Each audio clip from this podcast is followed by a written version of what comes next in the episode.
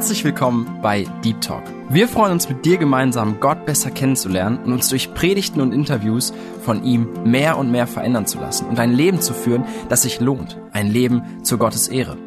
Unser Anliegen ist es, mit dir über Themen zu sprechen, die tiefer gehen. Also eben nicht Smalltalk, sondern Deep Talk. Sei dabei und lass dich herausfordern. Hi, hier ist Maria. Herzlich willkommen zur Predigt am Karfreitag von Philipp Dück aus der Bibelgemeinde in Bahntrupp. In dieser Predigt werden wir in die Stunden vor Jesu Tod geführt und in die Bedeutung, die sein Opfer für uns hat und vor allem auch für uns noch heute hat. Ich wünsche dir Gottes Segen beim Zuhören.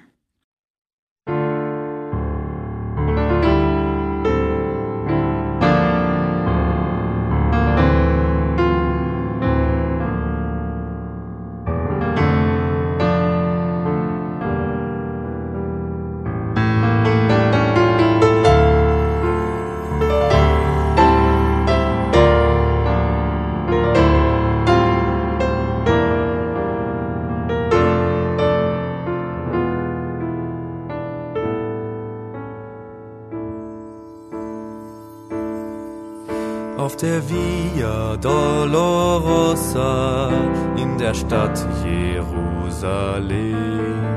da bahnten die Soldaten einen Weg. Und die Menge stand und sah den Mann bestimmt zum Tod auf Golgatha auf der Via Dolorosa, auf der Leidensweg genannt, ging einst Jesus, unser König, wie ein Lamm. Doch er wählte diesen Weg, weil er keinen anderen sah. Auf der Via Dolorosa hin zum Tod auf Golgatha.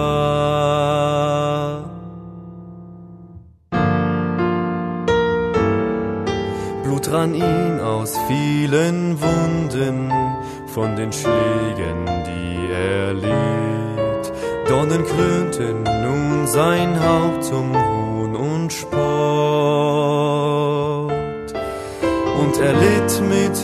jedem Schritt. Die Menge schrie vor Wut nach seinem Tod. Auf der Via Dolorosa, auf der Leidensweg genannt, ging einst Jesus, unser König, wie ein Lamm. Doch er wählte diesen Weg, weil er keinen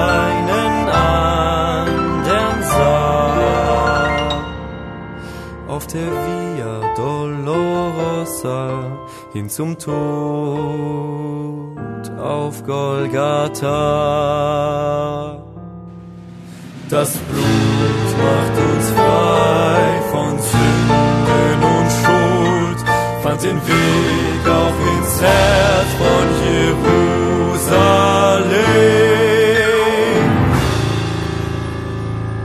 Auf der Via Dolorosa, auf der Leidensweg genannt, ging einst Jesus, unser König, wie ein Lamm.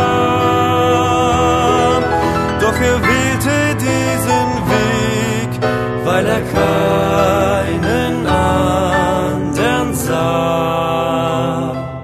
Auf der Via Dolorosa unterm Kreuz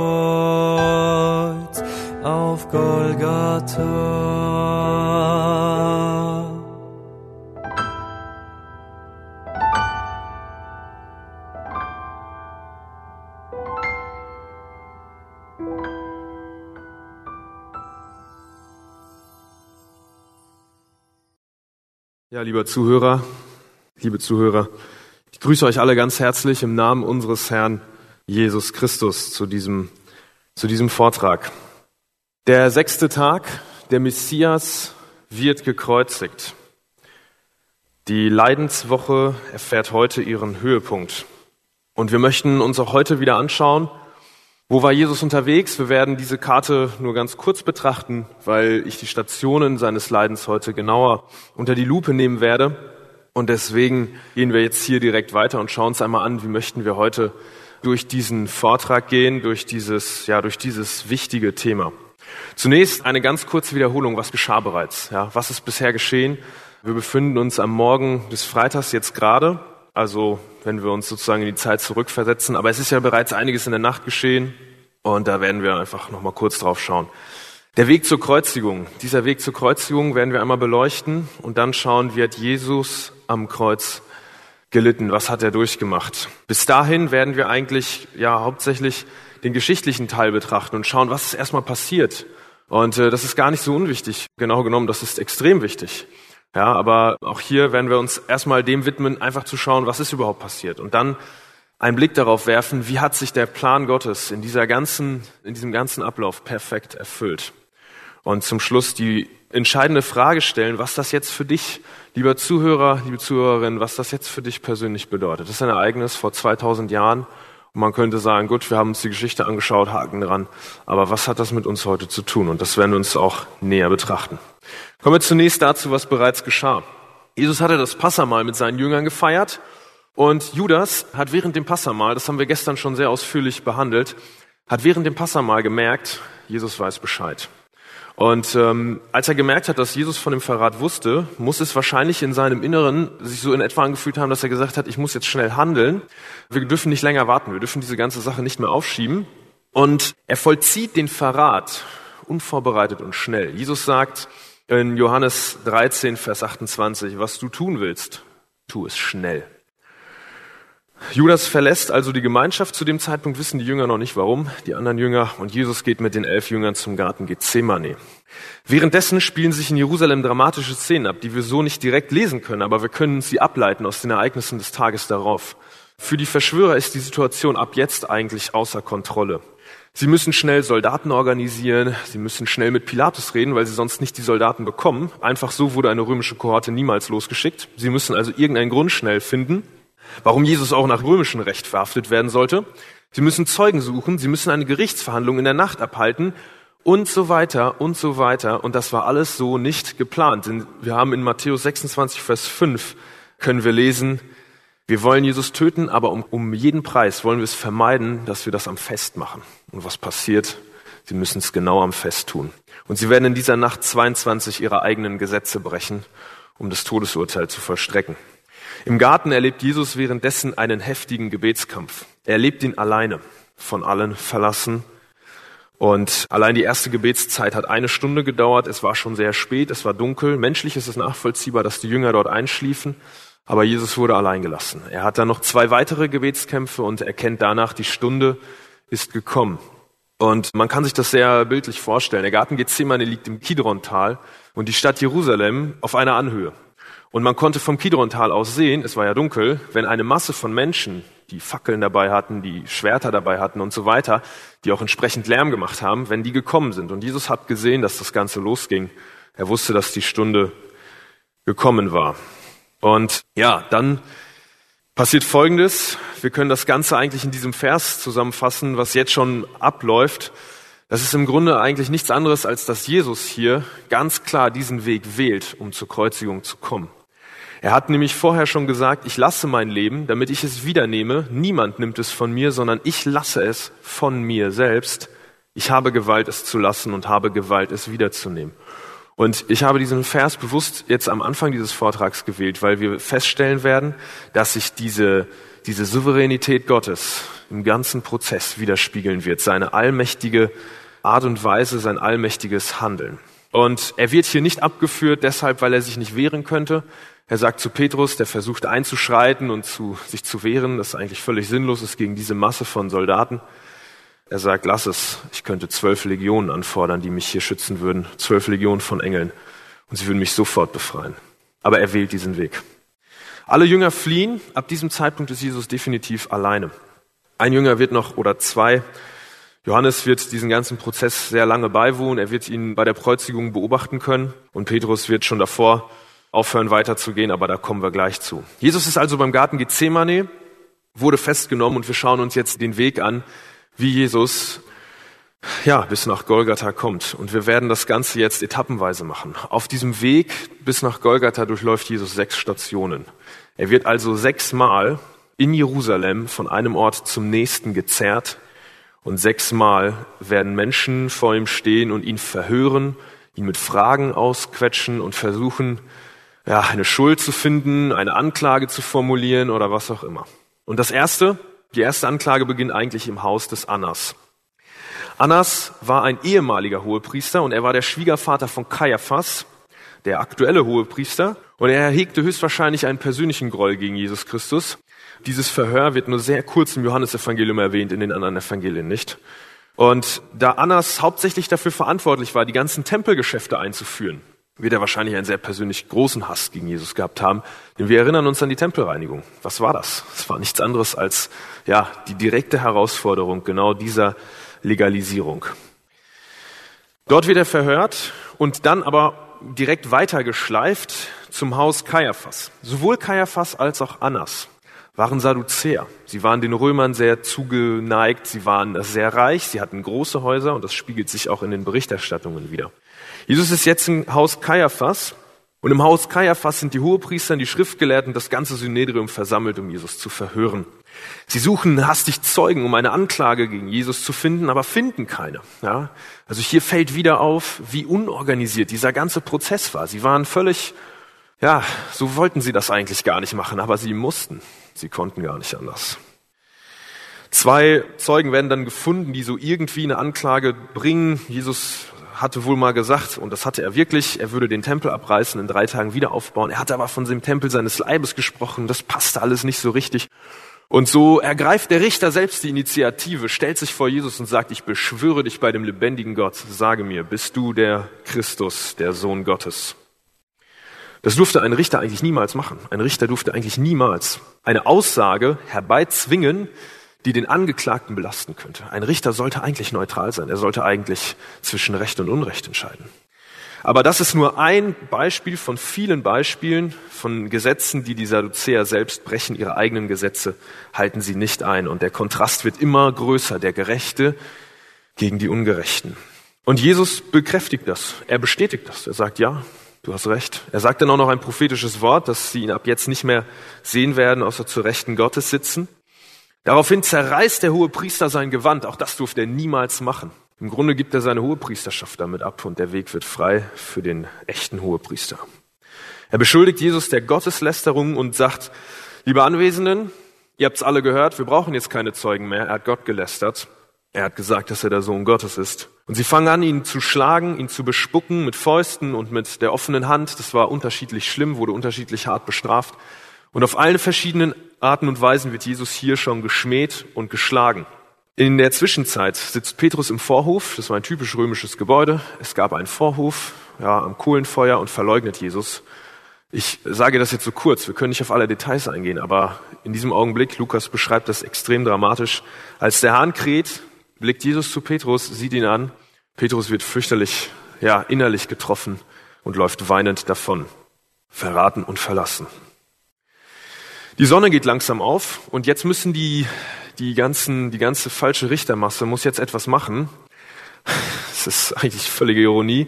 Sie müssen jetzt eine Scheinheiligkeit wahren. Und zwar durfte man ein Todesurteil nur am Tag sprechen. Eigentlich musste man noch 24 Stunden warten. Die Zeit hatten sie jetzt alles natürlich nicht. Deswegen schleppen sie Jesus zum Synedrium im Tempel.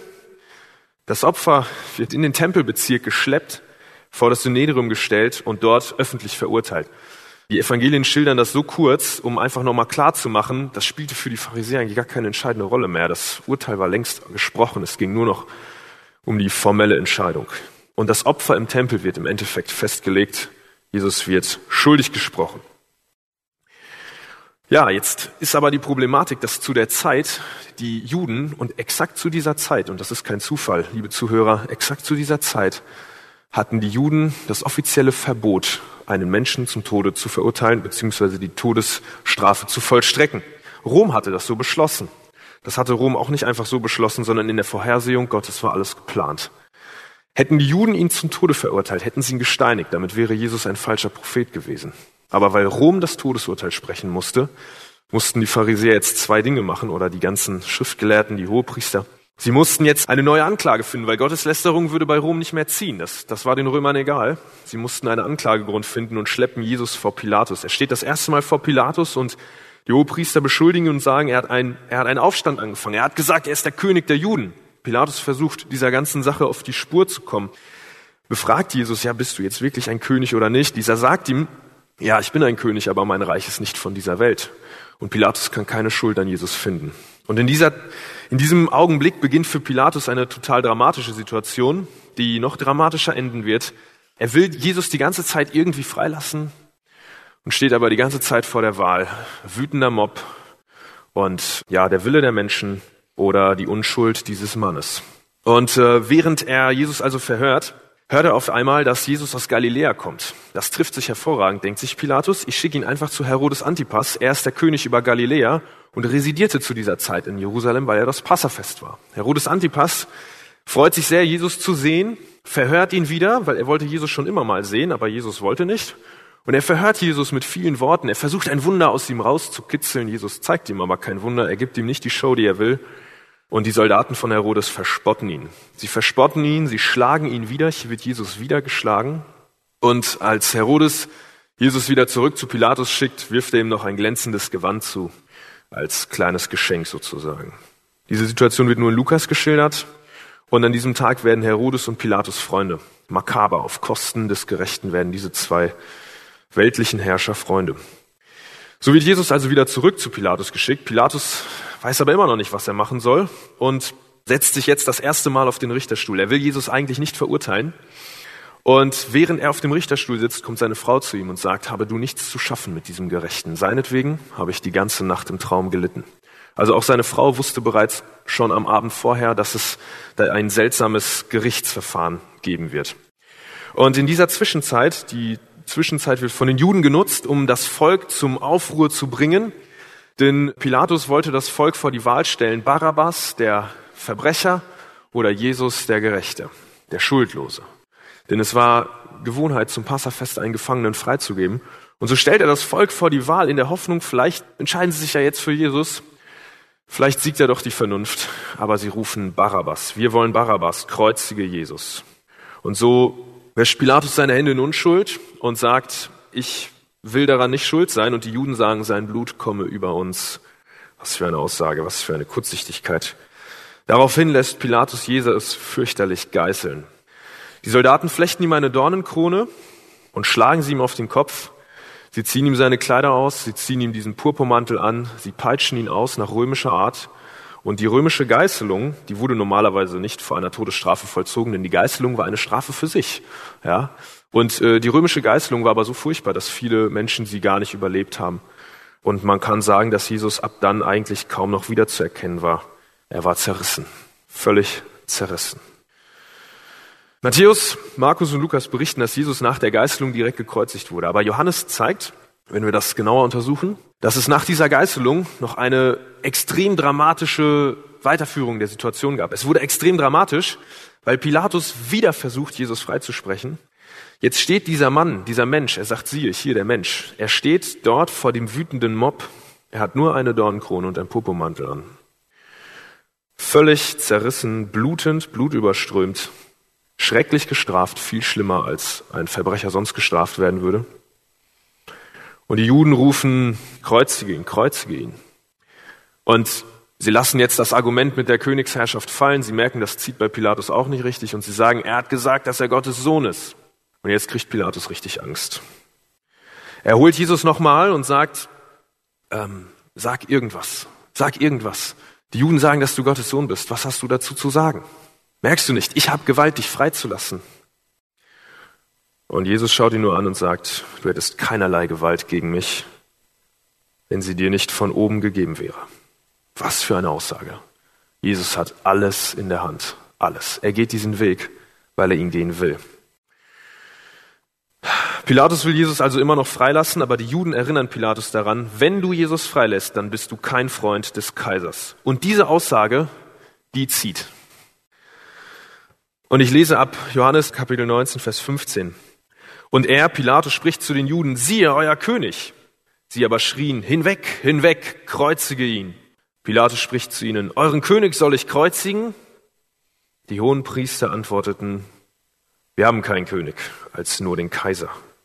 Dann nun überlieferte er ihn an sie, damit er gekreuzigt würde. Sie aber nahmen Jesus hin und führten ihn fort. Somit beugt sich Pilatus dem Willen des Volkes und tut den immer lauter werdenden Mob einen Gefallen. Wir können uns das kaum vorstellen. Hier ist so in diesem Saal ist es so ruhig, nichts los. Aber in Jerusalem hat die Masse geschrien. Die Masse hat geschrien und wollte den Tod dieses Gerechten. Was uns auffällt ist, es gibt drei Gerichte vor einem jüdischen Gericht und drei Gerichte vor einem weltlichen Gericht. Und das ist sehr interessant zu sehen, weil Jesus somit stellvertretend von der ganzen Welt verleugnet wurde. Wir kommen zur Kreuzigung und schauen uns das Leiden Jesu am Kreuz an. Wie geht es weiter? Jesus musste sein Kreuz tragen. Auf dem halben Weg wird Simon von Kyrene dazu beauftragt, das weiterzutragen. Und sie schleppen Jesus zu, zu dieser Stelle Golgatha, ein ausgedienter Steinbruch vor den Toren Jerusalems, der auch Schädelstätte genannt wurde. Übrigens, der wurde nicht so genannt, weil er so aussah, sondern einfach, weil alle Toten, alle Verbrecher, die wurden einfach in eine Grube geworfen, die hat man nicht bestattet und demnach sammelten sich auch die ganzen Schädel dort. Das war einfach der Totenplatz, der Platz, an dem die Todesurteile ausgesprochen wurden. Und um neun Uhr morgens wird Jesus ans Kreuz genagelt. Und wir schauen uns diesen Weg an. Es gibt drei wichtige Uhrzeiten. Neun Uhr morgens die Kreuzigung, zwölf Uhr und 15 Uhr. Insgesamt hängt Jesus sechs Stunden am Kreuz in etwa. Und was passiert um neun Uhr? Er wird von den Legionären ans Kreuz geschlagen und zeitgleich passieren folgende Dinge. Zunächst sagt Jesus, Vater, vergib ihnen, denn sie wissen nicht, was sie tun. Wir werden uns jetzt die Worte Jesu hier etwas genauer anschauen. Und zeitgleich, ungefähr um die gleiche Uhrzeit, wurde feierlich im Tempel das Passa-Friedensopfer gefeiert oder geschlachtet. Das war ein Lamm, das von den Hohepriestern geschlachtet wurde und dann auch nur von den Hohepriestern gegessen wurde. Das Passalamm für die Familien wurde ja schon am Vortag geschlachtet und dann in der Nacht gegessen und die Nacht zählte noch zu demselben Tag. Also streng genommen müsste man das Passamal ebenfalls zu diesem Tag zählen, aber nach römischer Zeitrechnung war das quasi gestern. Was für eine gewaltige Parallele. Gerade jetzt brachte Gott selbst das entscheidende Opfer, das eine Erfüllung des Bildes der bisherigen Tieropfer im Tempel war. Ja, auf dem einen Hügel wurde ein Lamm geopfert und auf dem anderen wurde das Lamm Gottes geopfert. Und zeitgleich wurde auch der Psalm 93 vom Levitenchor gesungen. Und äh, wieder fallen hier auch interessante Parallelen auf. Der gekreuzigte, der König der Juden ist der allein Mächtige. Bis hierhin ist er gegangen. Nicht, weil das ein Unfall war, nicht, weil alles aus der Kontrolle geraten ist, sondern weil er das so wollte. Und deswegen hängt er jetzt an dem Kreuz. Und weiter heißt es, er ist noch größer in der Höhe, wo er soeben den größten Sieg der Weltgeschichte erringt, obwohl die Wasserströme und Wasserwogen, das ist ein Bild für die, für die bösen Menschen, für die Nationen, obwohl diese Wasserwogen um ihn herum toben. Jesus sagte einmal zu seinen Jüngern, ihr müsst den Menschensohn erhöht sehen. Damit meinte er seine Kreuzigung. Die Jünger haben das zu dem Zeitpunkt nicht verstanden. Aber hier tut sich diese gewaltige Parallele auf. Erhöht an dem Kreuz erringt Jesus den größten Sieg, den es zu erringen gibt. Es geht weiter und ja, in der ersten Phase der Kreuzigung wird Jesus mit Hohn und Spott überschüttet. Die Soldaten teilen seine Kleider unter ihm auf. Das vierte Stück von den, ja, von den vier Kleidungsstücken wird verlost. Es waren ja nur drei Soldaten. Damit erfüllt sich eine von vielen Prophetien an diesem Tag. Und ähm, Jesus wird verspottet, er wird verhöhnt, er wird versucht, vom Kreuz wieder runterzukommen. Denn äh, wir müssen daran denken, für Satan war es natürlich, er merkte wahrscheinlich in dieser Zeit langsam, dass sich seine Niederlage anbahnte. Und obwohl er Jesus töten wollte, wollte er ihn nicht so töten. Er sollte nicht so als Opfer sterben. Aber er ging genau diesen Weg, um als Opfer zu sterben.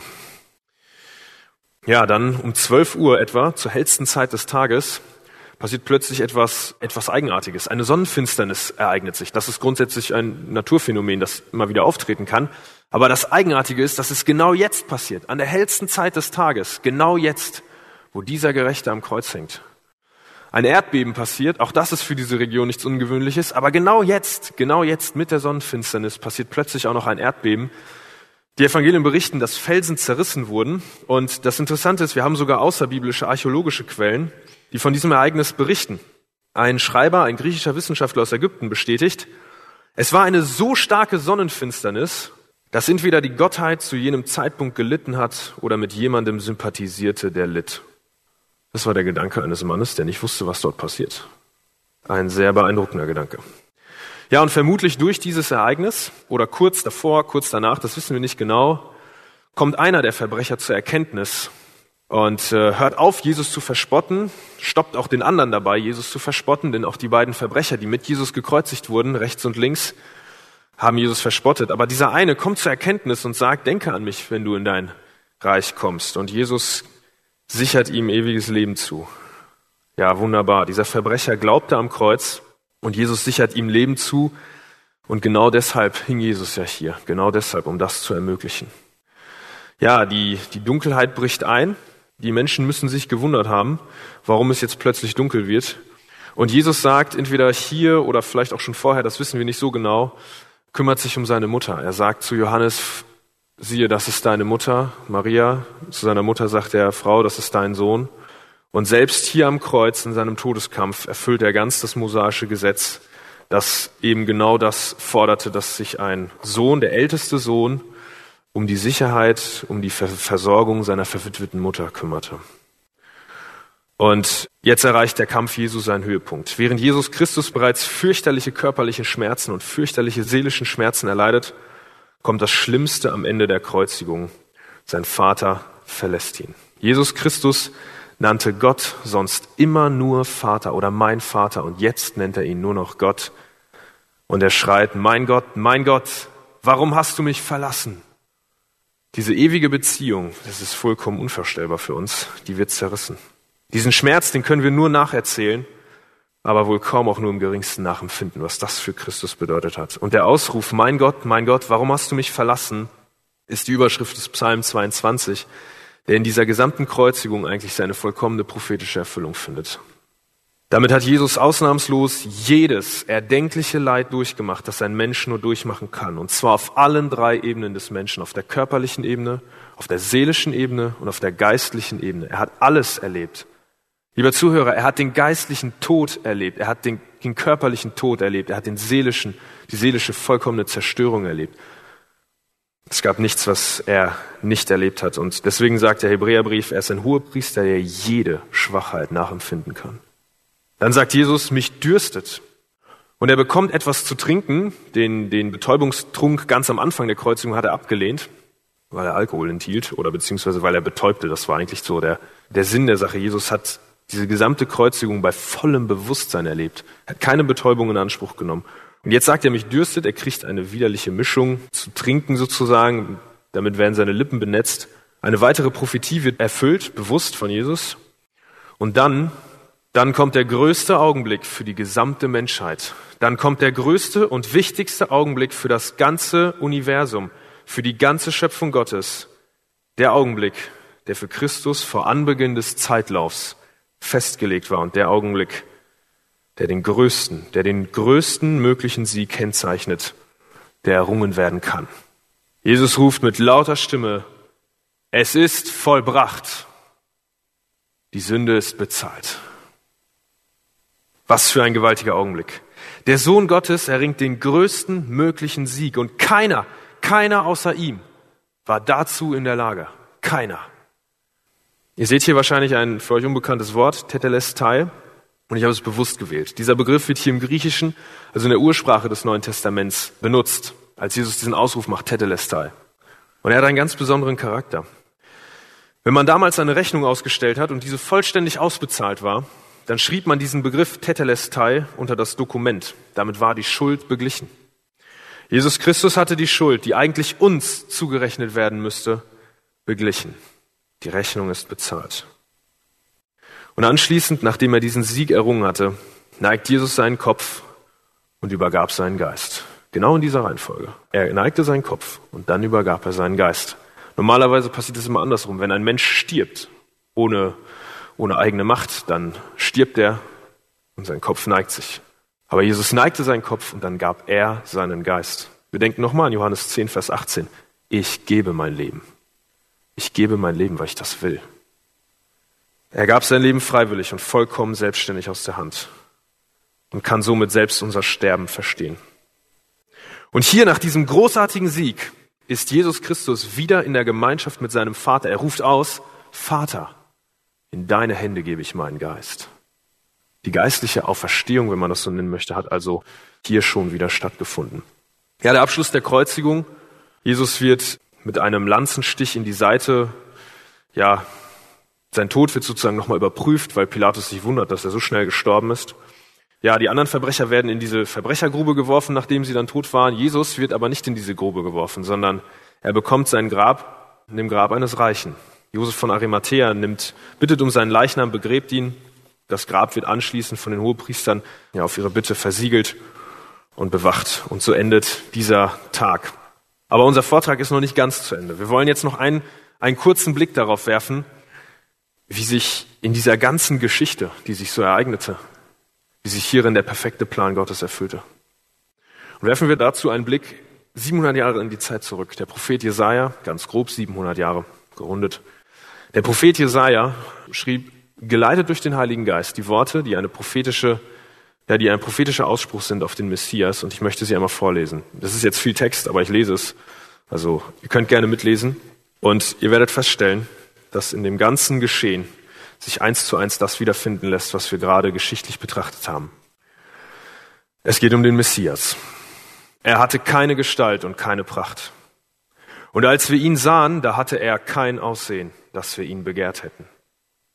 Er war verachtet und verlassen von den Menschen, ein Mann, der Schmerzen und mit Leiden vertraut und wie einer, vor dem man das Angesicht verbirgt.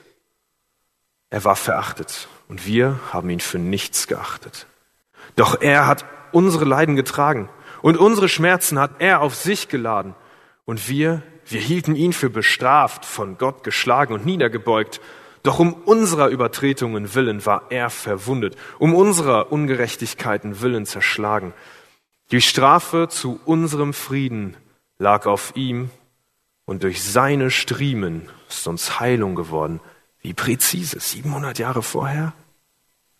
Wir alle irrten umher wie Schafe. Wir wandten uns jeder auf seinen Weg und der Herr hat ihn treffen lassen, unser aller Ungerechtigkeit. Er wurde misshandelt aber er beugte sich und tat seinen Mund nicht auf, wie ein Lamm, das zur Schlachtung geführt wird, und wie ein Schaf, das stumm ist vor seinen Scherern. Johannes nennt Christus, siehe das Lamm Gottes. Und er tat seinen Mund nicht auf. Er ist weggenommen worden aus der Angst und aus dem Gericht. Und wer wird sein Geschlecht aussprechen? Denn er wurde abgeschnitten aus dem Land der Lebendigen. Wegen der Übertretungen meines Volkes hat ihn Strafe getroffen. Und man hat sein Grab bei Gottlosen bestimmt aber bei einem Reichen ist er gewesen in seinem Tod. Wie präzise. Weil er kein Unrecht begangen hat und kein Trug in seinem Mund gewesen ist. Doch dem Herrn gefiel es, ihn zu zerschlagen. Er hat ihn leiden lassen. Gottes Plan, lieber Zuhörer, Gottes Plan hat sich perfekt erfüllt. Bis ins letzte Detail hat sich Gottes Plan perfekt erfüllt. Weil er den Menschen retten wollte, weil er diesen Weg diesen Weg zurück zum Vater, der, der seit dem Sündenfall zerstört war, diesen Weg wollte er wieder ermöglichen. Ja, und was bedeutet das jetzt für dich? Für mich? Was bedeutet das für uns?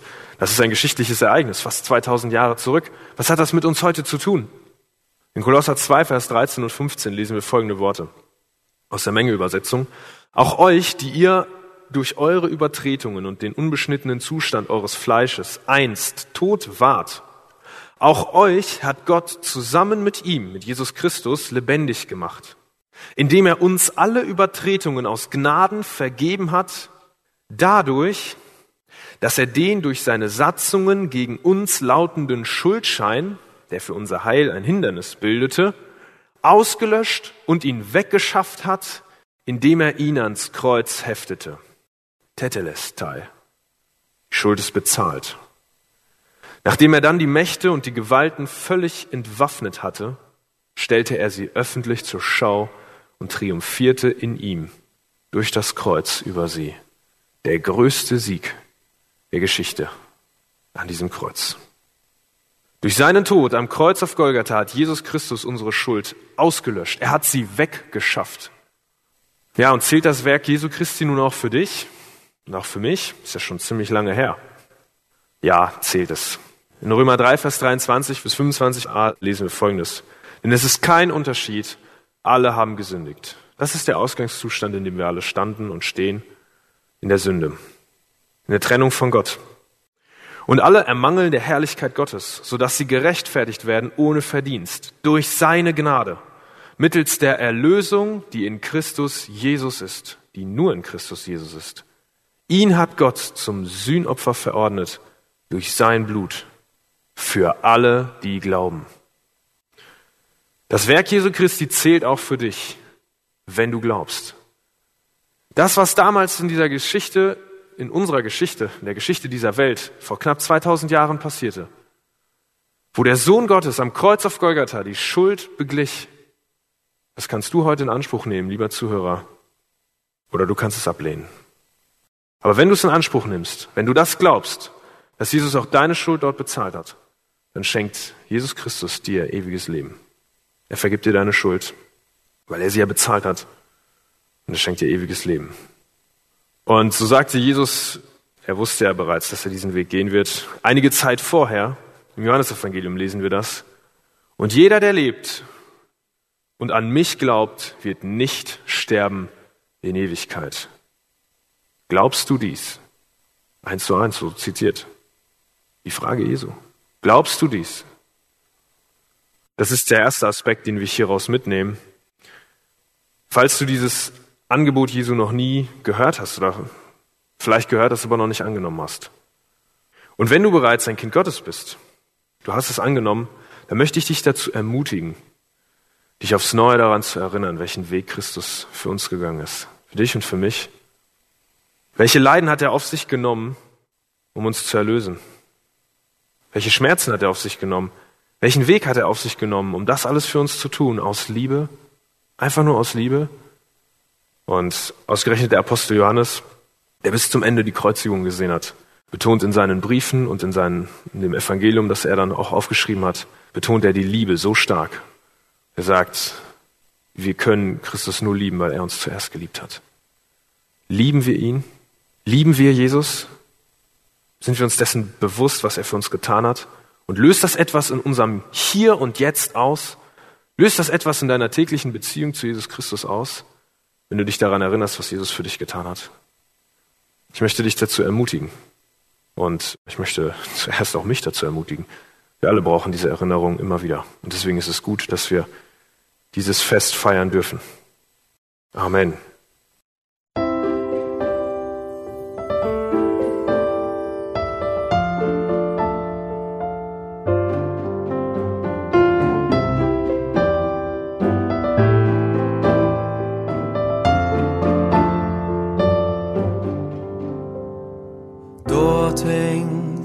Am Kreuze, ein Mann am Kreuze und stirbt.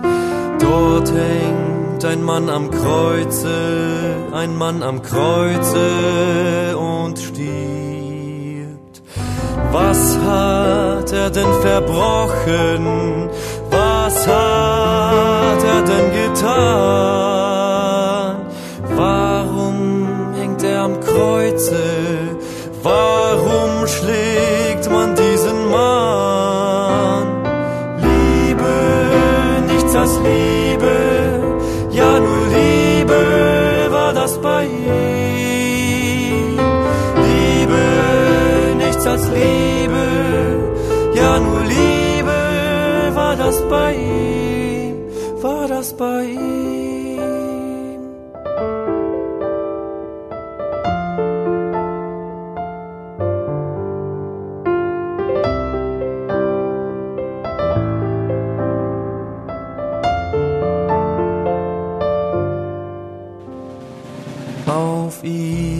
lag alle Sünde und alle Schuld dieser Welt.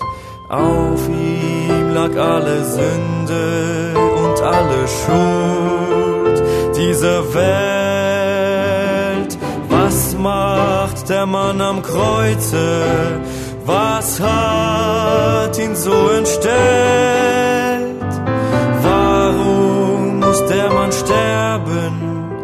Warum wird er so gequält? Liebe, nichts als Liebe, ja nur Liebe war das bei ihm, war das bei ihm.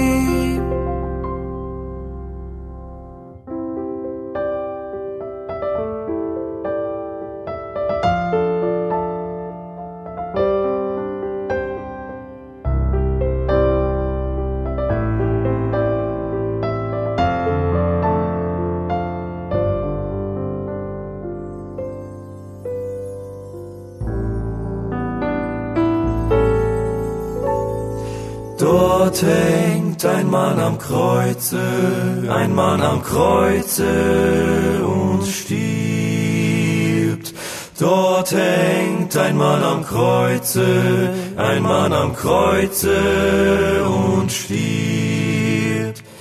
Was hat er denn verbrochen? Was hat er denn getan? Warum er am Kreuze? Warum schlägt man diesen Mann? Liebe, nichts als Liebe, ja nur Liebe war das bei ihm. Liebe, ja nur Liebe, nichts als Liebe war das bei ihm. War das bei ihm?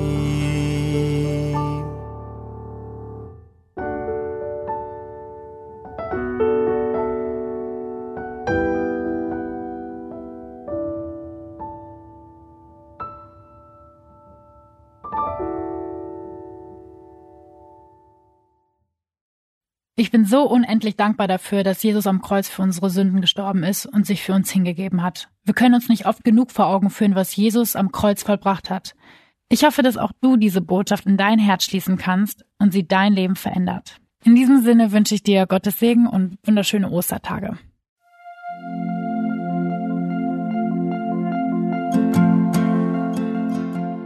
Schön, dass du heute dabei warst. Wenn es für dich ein Segen war und du etwas mitnehmen konntest, dann teile Deep Talk gerne mit deinen Freunden und fühle dich frei, auch uns ein Feedback zu schreiben. Wir würden uns da sehr darüber freuen.